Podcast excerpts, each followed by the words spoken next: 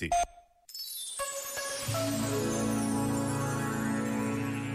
Sobre a ambição que destrói, escreveu o jesuíta Marcel Dumergue.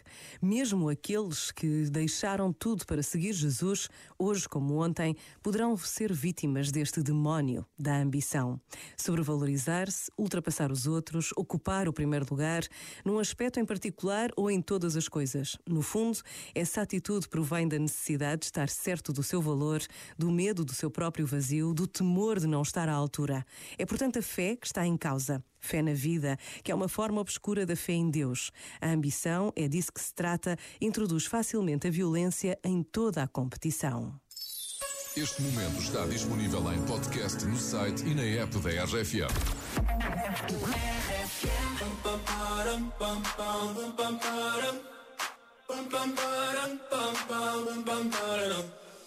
Oh my god, oh my god, these feelings just begun. Saying things I've never said, doing things I've never done. Oh my god, oh my god, when I see you, I should it right. But I'm frozen in motion, and my head tells me to stop, tells me to stop. Feeling feelings I feel about us. Try to fight it, but it's never enough. My heart is hurting, it's more than a crush. Cause I'm frozen in motion, and my head tells me to stop, but my heart goes. Cause my heart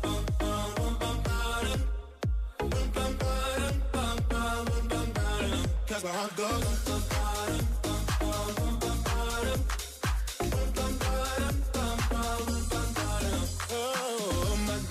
my god, can't believe what I've become.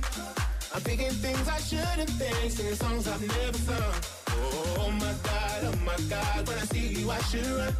But I'm frozen in motion, and my head tells me to stop, tells me to stop. Feeling feelings never enough. My heart is hurting, it's more than a crush. Cause I'm frozen in motion, and my head tells me to stop, but my heart goes.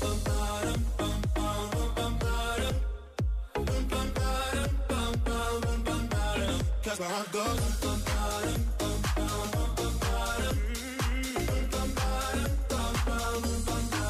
But my heart goes.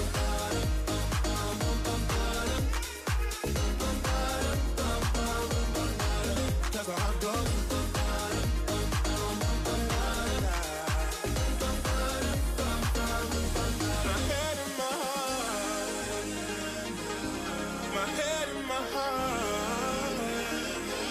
I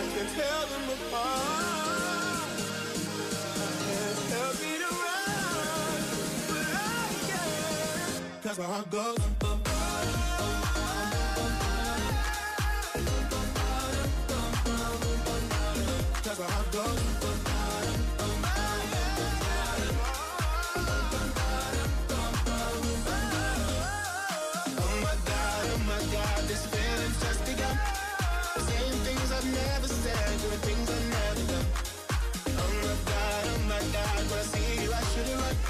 But I'm frozen in motion, and my head tells me to stop, but my heart goes.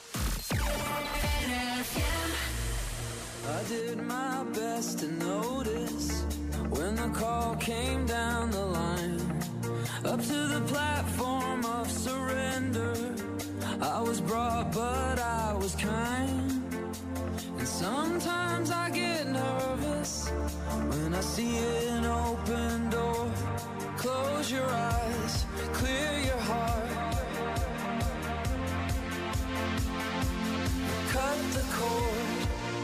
we human? Or are we dancer? My sign is vital.